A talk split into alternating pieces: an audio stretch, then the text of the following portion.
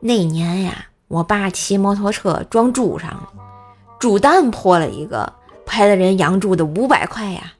大约过了一个礼拜，我爸骑摩托车被猪撞了，一看还是那头猪，这次啊换我爸骨折了，养猪的赔了我爸五千多呀。